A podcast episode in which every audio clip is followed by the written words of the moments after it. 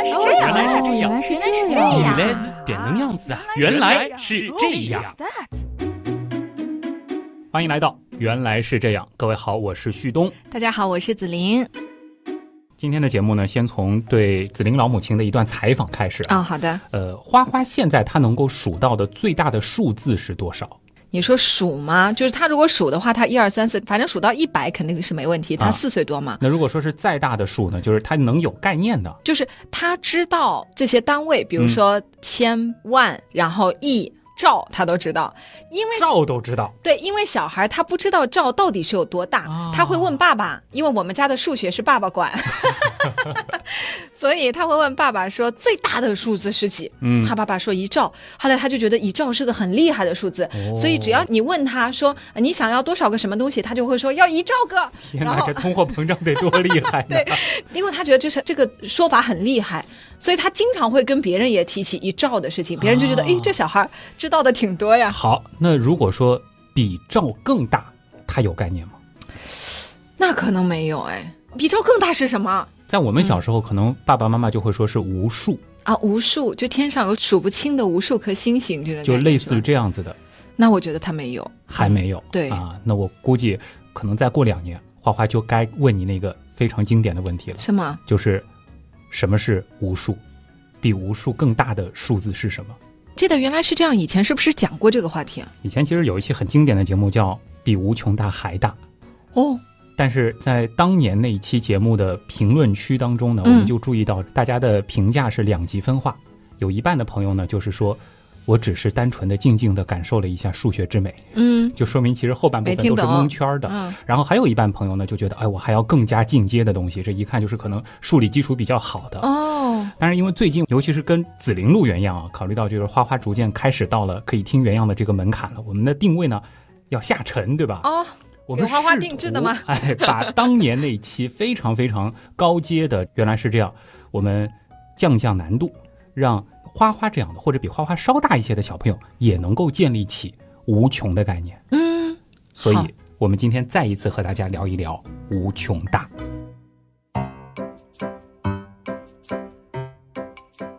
那你说说，无穷大它是一个什么样的数？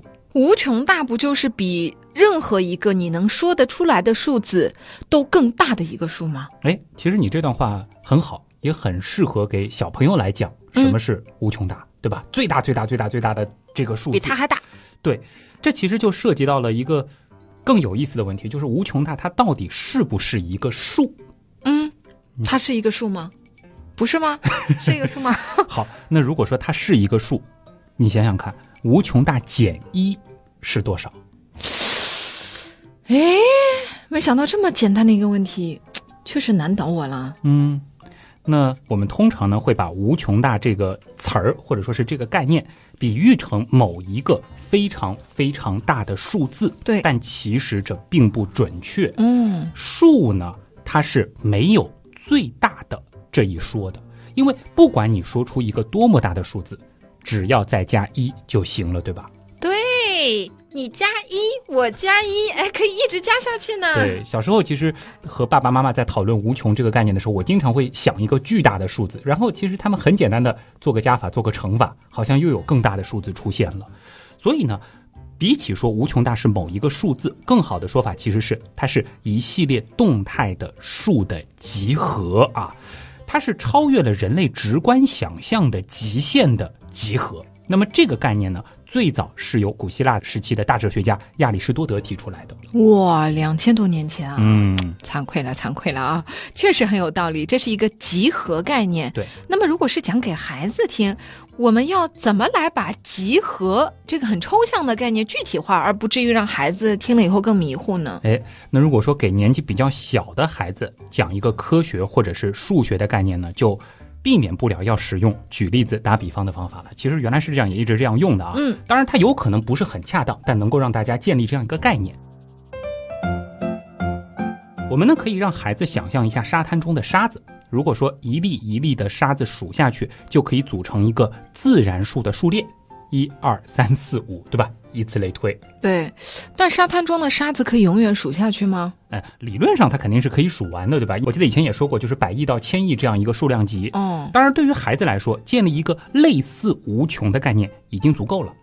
那么，这个思想实验的关键在于，你总是能够在数到的某一个数字之上加一，而得到下一个数字。嗯，那么想想看，无穷大在你数的这个一二三四五六一直数下去的数当中吗？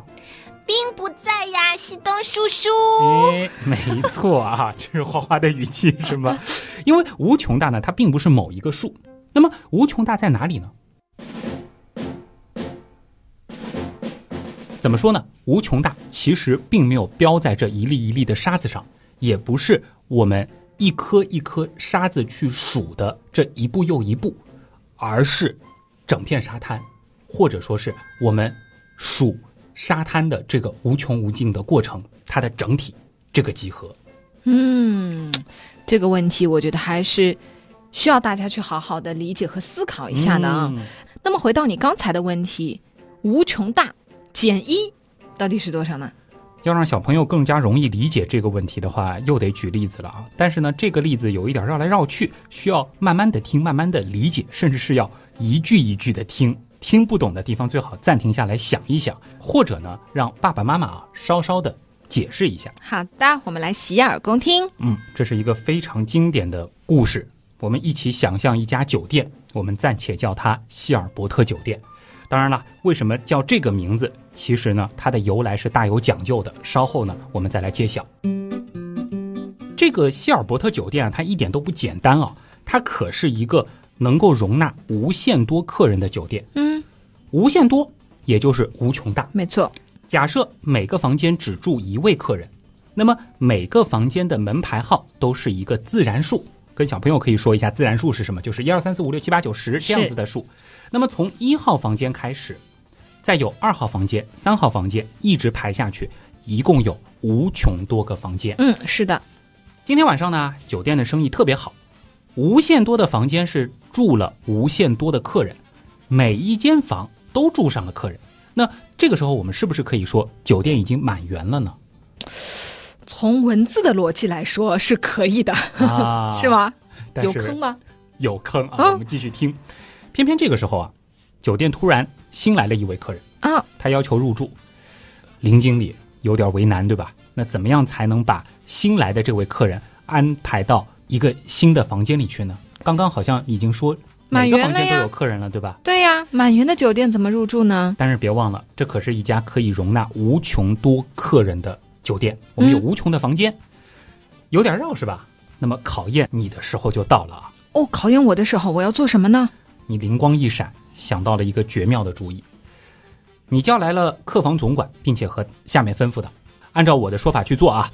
马上向现在所有入住的客人广播，让一号房间的客人搬到二号房间，二号房间的客人搬到三号房间，哦，以此类推，每一位原来的客人都搬到下一号的房间去，那么 N 号房间的客人就搬到 N 加一号房间。哇，这个方法真的是很厉害。嗯那这样一号房间就空出来了，就可以给新来的客人了，对吗？是的，肯定很高兴啊，非常的有成就感。嗯，而且其实顺带着还能解决一些问题，比如说来两位客人，来三位客人，来十位客人，对，都可以解决决了，嗯对吧？？只要往后搬就行了嘛。嗯但是我这个时候要吐槽一下了啊！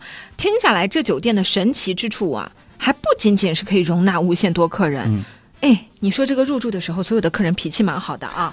我说，哎，你搬一搬，然后所有的人都搬了，所有的人都照做嘞啊。只有这样我们才能运营下去嘛。反正就是一个假想中的酒店，反正也也是一个不存在的酒店。是对。嗯好，那现在这一家希尔伯特酒店，它住了多少个客人呢？刚才我们是搬进来一位新客人，哎，这个问题一点都不难啊，嗯问不倒我哦。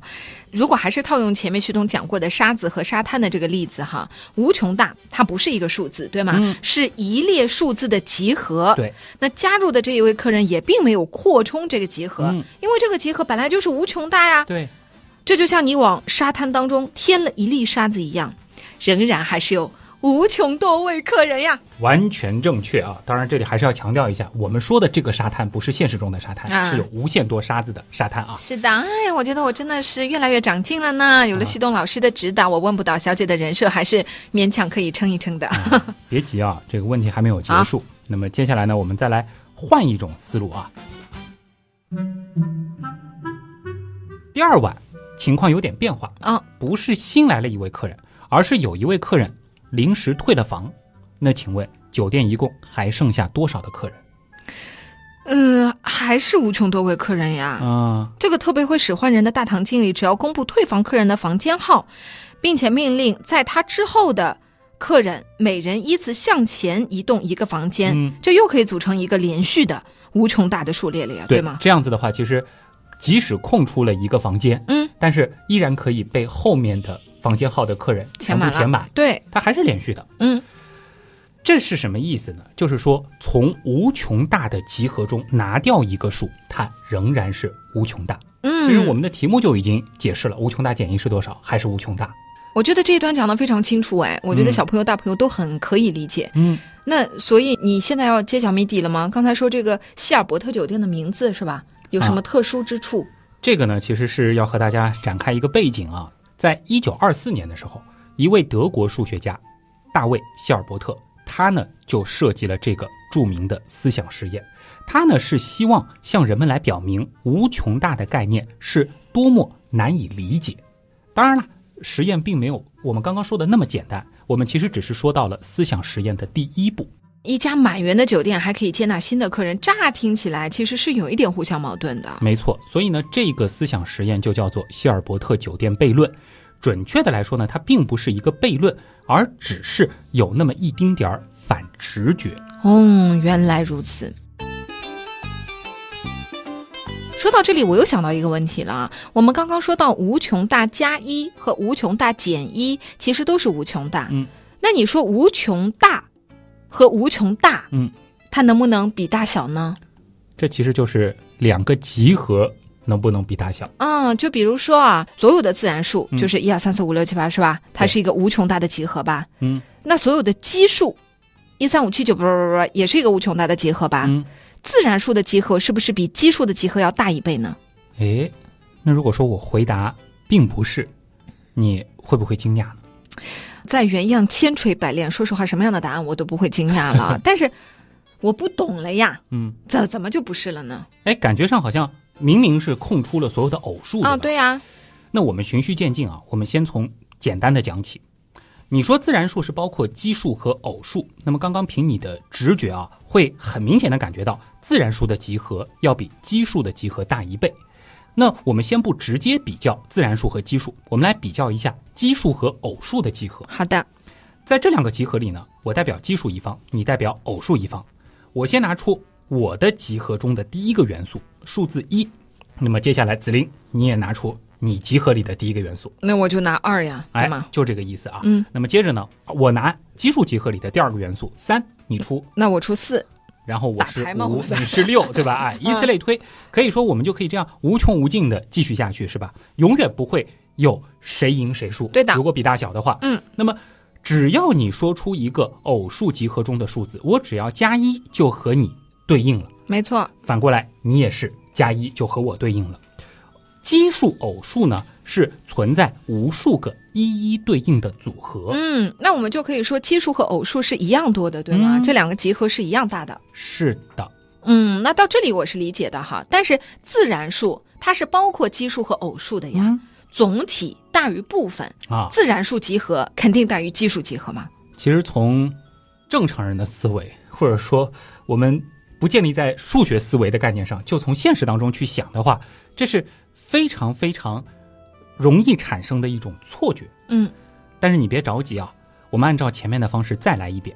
这次呢，我仍然代表奇数集合，你代表自然数集合，我是自然数对吧？对那我先出一，我也出一。我出二你是自然数列对吧？对那我是奇数列，嗯所以我出的是三。啊，那我也出三，哎，那我奇数列接下来就是五。其实然后我应该四对吗？然后我就是七。嗯，你有没有发现，不管你说什么，我还是能够找到和你说出的这个数字一一对应的数字。如果说你是 n，表示自然数，那我就是二 n 减一，表示奇数。哦，还真的是哎，还是一一对应的。对，也就是说，奇数的数量其实和自然数的数量是一样多的。嗯，在集合论当中呢，有一个概念叫做等式，式是这个趋势的势啊，它代表的是集合的大小。那如果说这两个集合是等式的，就代表说它们有相同的基数。那么这里的基不是那个 我们前面说的奇偶的奇啊，嗯而是基础的基。基数呢，它就代表着这个无穷集合中有多少个元素了。能够找到一一对应的关系的集合就是等式的。嗯，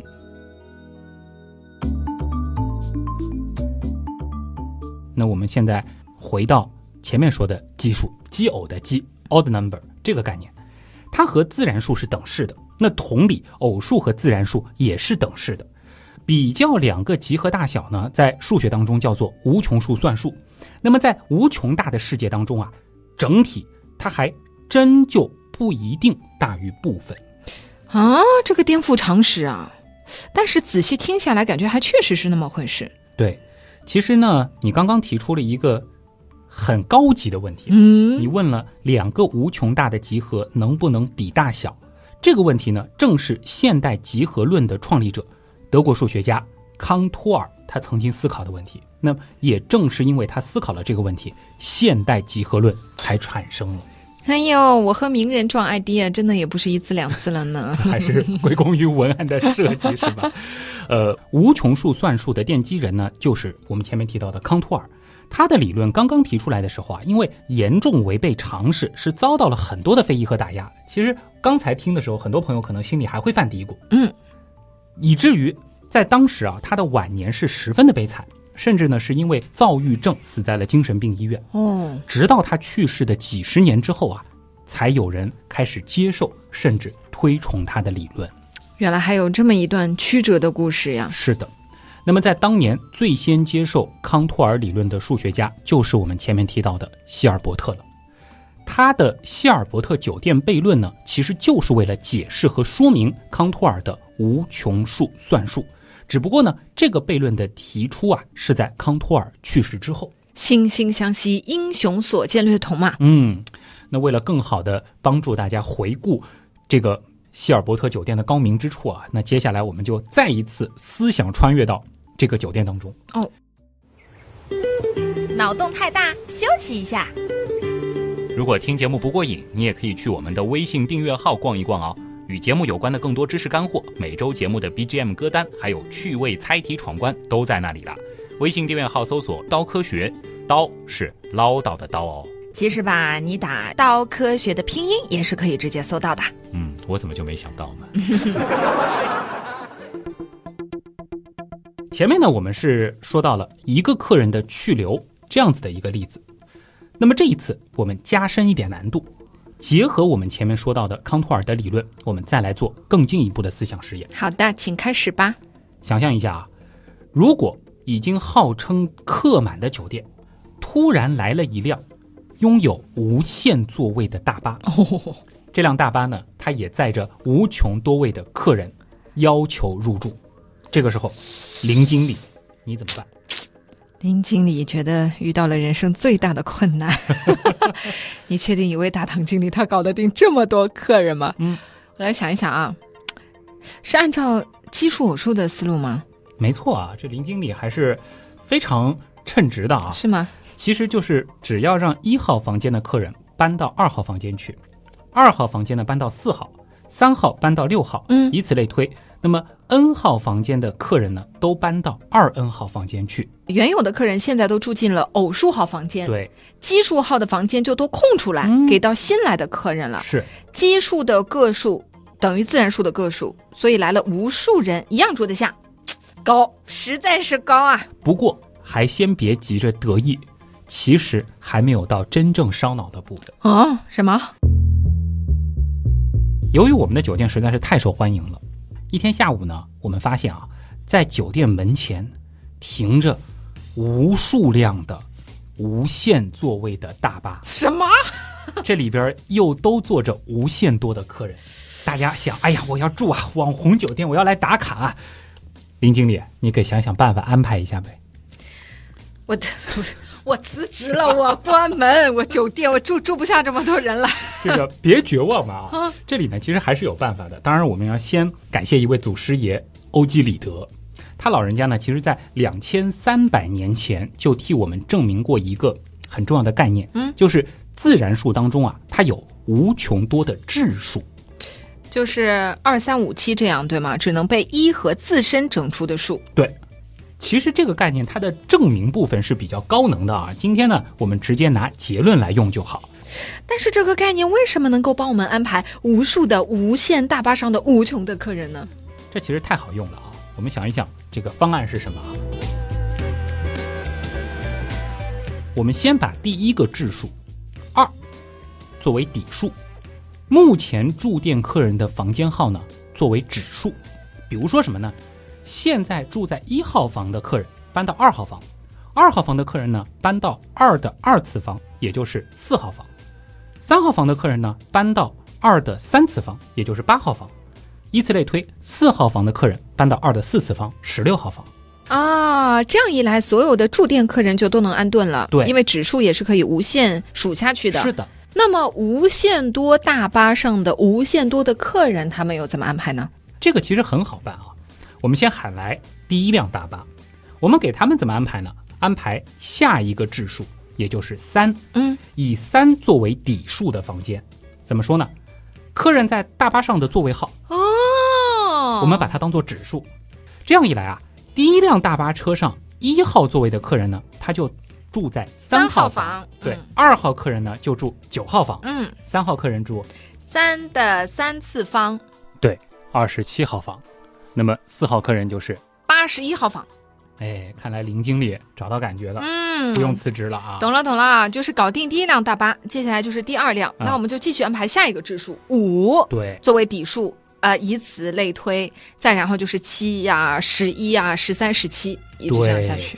正是因为欧几里得他已经证明了自然数中有无穷多的质数，因此无穷多的大巴我们也不怕了。我们有无穷多的质数跟他们对应。对，呃，这个概念呢，我们用数学一点的方法来解释，就是说自然数中质数的总数和自然数本身，它也是可以一一对应的。嗯，厉害了，厉害了，厉害了。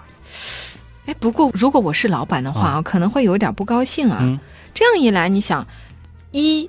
六十十二这样的房间，它不就被闲置了吗？还真是啊。不过管他呢，谁让我们是拥有无限多房间的希尔伯特酒店，我们的经费预算自然也是无限的。那有没有真正可以难倒酒店的情况呢？其实，在这个思想实验当中啊，无论是酒店房间号、大巴车，还是大巴车上的座位号。包括客人，他都是可以用自然数来编号的，或者我们说它们是可以数的。那么在这样一个前提下，我们前面提到的无穷的无限座位大巴的场景，已经是最极端的情况了。嗯，已经很明显的体会到啊，这些无穷大的集合都是相等的，对，或者叫等式的。但是呢，数字它毕竟不仅仅只有自然数，还有像是三分之一这样的有理数。派这样的无理数，所有有理数的集合，所有无理数的集合和所有自然数的集合，这些其实明显又都是无穷大的概念。那么这些集合，它们又是不是都相等呢？嗯，直觉、经验和理智都告诉我，事情不会那么简单的。旭东前面一直在强调一一对应，只有能够找到一一对应关系，它才是相等的。没错。那么。什么样的情况下我们找不到这种关系呢？我虽然不知道啊，但是康托尔他老人家肯定早就思考过这个问题，并且有答案了啊。那旭东，你还是给我们说一说吧，他是怎么想的呢？机智不过子陵啊，准备好。当然，这个难度呢是今天的最高难度的部分了。好，认真听啊。我们这样来设想，有一条线段，它的一个端点是集合当中的第一个数字，也就是零。嗯。表示零点嘛，那么线段上的每一个点到零点的距离，就是这个集合中的一个元素。那你数一数，这个集合当中到底有多少个元素？这线段上是有无穷多个点啊。是，所以就有无穷多个元素，对吧？对，好，这也是一个无穷大的集合。嗯，我们现在呢，把线段的这个零点与自然数集合中的第一个元素对应起来，没有问题，对吧？对。那么这第二个对应关系是什么呢？子林，你来找一找。呃，自然数集合很容易嘛，就是自然数二嘛。对。但是你要我去线段上找到它的话，我觉得这个到哪里去找啊？就是距离零点最近的点，这个是说不清的呀。多近算是最近呢？嗯，这是一个无穷小的问题吧？其实还真是啊，你看一看，我们要找一个二的对应，就很不容易了。对啊。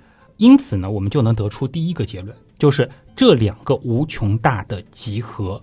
它不是等式的，嗯，因为它没有对应关系。对，那么哪一个更大呢？那肯定是线段呀，因为它不可以数嘛。哎，你说到点子上了啊！线段上距离零点的这个距离，它是不可数的。或者说我给你一个一米的尺子，嗯，你在上面能够量出多少种长度？它是无穷无尽的。对。你可以是零点零零零零零零零零小数点后无数个零，最后接一个一。那么小数点后的零再怎么多，我们其实也总能找到比它再小那么一点的数。对，始终有那么一个距离零点更近一点的点。没错。那么这些所有的数也数不完的数，无论正负，我们就叫做无理数。嗯。而能数下去的数，咱们也甭管正负。再把零算上，就统称为有理数。有理数和无理数呢，就组成了实数。这个中学上过的朋友应该都有概念啊。是的。那么今天我们这一期的话题呢，就暂且局限在实数这个范围内。哎，我还记得我们俩很早做过一期虚数不虚的节目。对。如果对虚数感兴趣的朋友们呢，也可以去回听那一期啊。感谢安利啊！当时我记得你也说太难了啊。哎，这样说来的话，无理数的集合那肯定是大于有理数了吧？没错，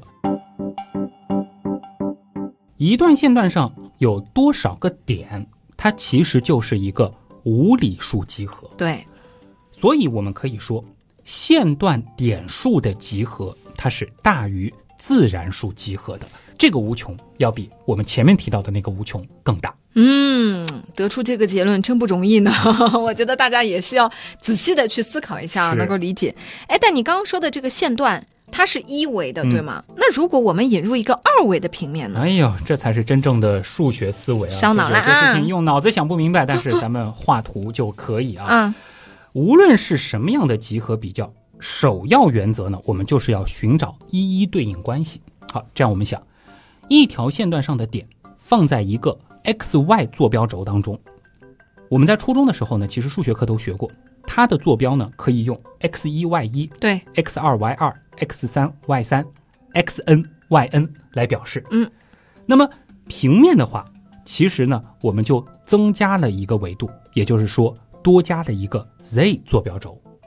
平面上的点的坐标呢，就可以表示为 x 一 y 一 z 一 x 二 y 二 z 二 x 三 y 三 z 三 x n y n z n，以此类推。哎，这个神奇的一一对应关系又出来了呀！是，那原来这两个无理数集合也是等式的。嗯，再次反直觉。对，感觉上好像平面的应该是要比直线上的更多，对吧？对啊。但它们是等式的。嗯，没错啊。有些一一对应关系呢，它其实并不是那么显而易见的，但它却又是真实存在的。我们说是存在于数学上的，而在数学上找不到一一对应关系的两个集合，我们又可以认为它是。不同元素的个数也就不同。嗯，原来是这样，就是这样。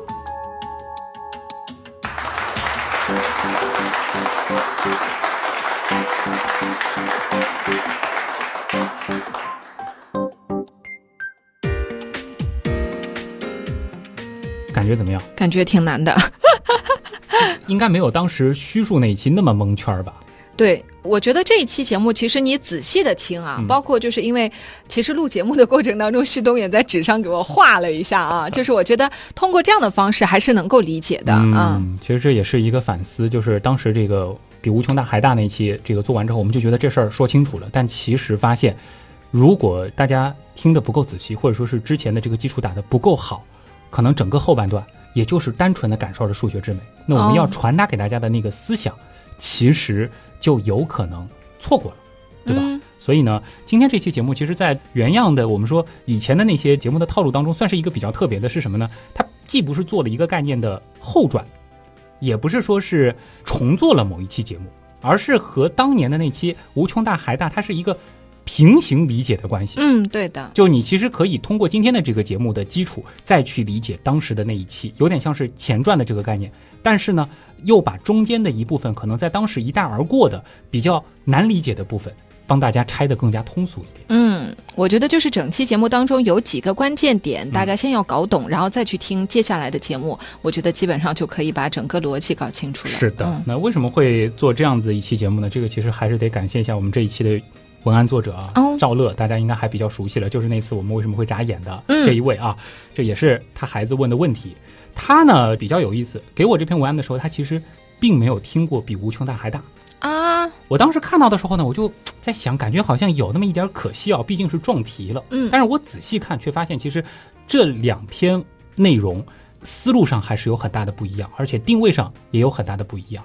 那么最后犹豫了一下，我觉得还是和大家来做一个分享。毕竟当年那期节目可能也不是所有朋友都听过，或者说还有印象的。我觉得，而且就是可以当一个扩充和复习嘛。嗯呃，原先可能从一个角度讲，大家理解的一部分，一部分没理解，我们可以从另外一个角度去想，对吧？嗯也许又会有新的思路。对，所以听完了今天这期，如果你觉得还不够过瘾，这次呢不用挖坑了，嗯啊，直接回到第一百二十一期，对吧？往前复习。哎，这就是一个很好的一个温故而知新的过程啊。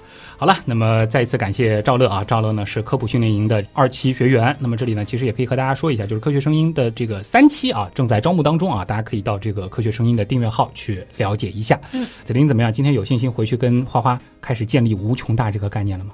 我觉得首先是我原先没有想过去说无穷大这个概念，嗯，因为像他问最大的数字是什么，我们可能就会说一个具体的数字。我觉得首先是让他知道有无穷大这个概念，然后接下来的刚才说到的这个呢，我觉得对可能四岁的孩子还是略有一些难的。是有点早啊，对的，所以。呃可以说一下，就是有的时候我觉得你不管孩子听懂没听懂，你可以把你懂的部分告诉他，当然是尽量以他能听懂的这个方式来说，能听懂多少是多少，或者起码他有一个概念。对，嗯再大一点儿可能就相对好一些。对，就像他现在也已经知道，比如说二减三是负一，但是负一到底是什么概念，他可能也没有很理解，但他已经知道有这个了。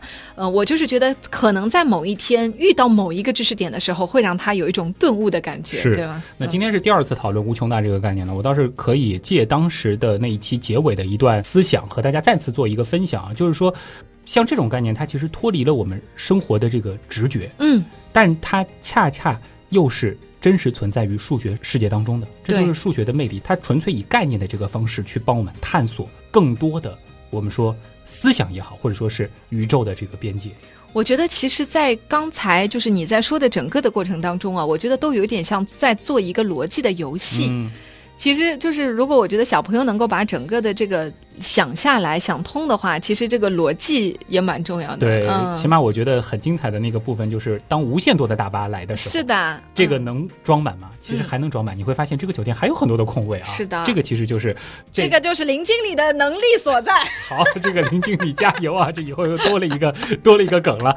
好了，那么今天的原来事件就是这样啊。如果说要去找林经理订酒店的话，可以到 紫玲玲微博啊，孩子的紫，凌晨的凌、嗯啊，订酒店没有啊，就是可以看一看生活日常。就是给他发个私信啊，我要预定多少房间，看林经理能不能帮你安排。好吧哎呦天哪，这考验我辞职了。这个还有呢，就是去搜一搜问不倒小姐姐。嗯啊，问不倒小姐，对这是我们林总现在正在正在做的这个这个视频啊，嗯也是有很多用心的这个内容的。那么找旭东呢，没法帮大家订酒店啊，但是可以教大家做菜啊。这个在新浪微博搜旭东，旭日的旭上面一个山，下面一个东，哎，我相当于可以应聘那个酒店的这个行政总厨，对，你要做无限份菜哦。那我得你有无限有能力多的手才挑战吗行？那当然呢，也欢迎大家到我们的这个订阅号“刀科学”来了解一些和节目相关的各种延展的知识啊。这个之前停更了半年，现在文案组又开工了，谢谢他们啊，啊又有定期的这个内容推送了啊。太好啦！呃，刀是老叨的刀。那么在刀科学里面也能找到我们的周边店的这个入口，在我们的原品店当中呢，也有很多有意思的文创，可以大家买买买啊。嗯，好了，最后就是欢迎大家加入我们的原样刀友会，可以认识很多有趣的小伙伴。是的，原样的发展离不开大家的支持。嗯，那么以上就是今天的原来是这样，代表本次节目的文案作者赵乐，再一次感谢各位的收听，我是旭东，我是子林，咱们下周接着聊。再见。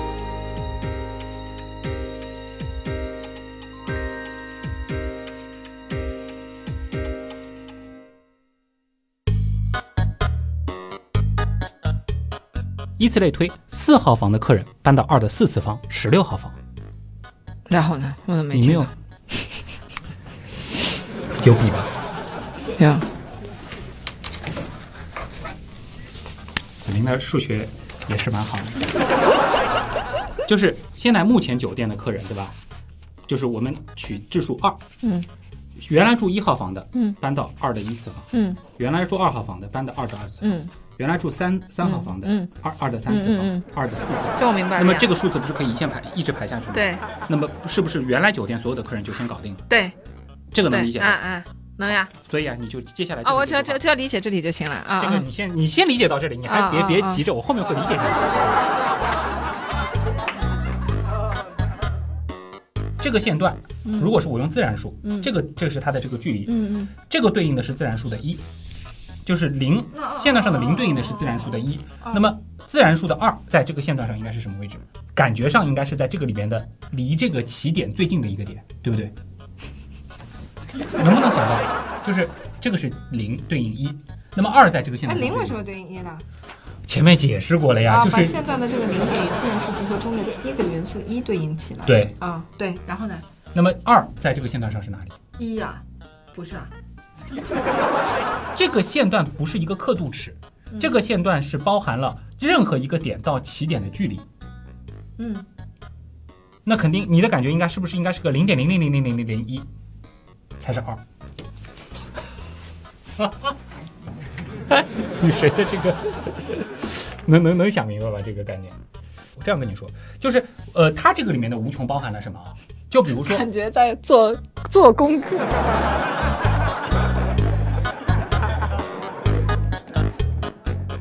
X n y n 呃，直到 x y n z n 啊，呸，直到 x n y n z n，以此类推。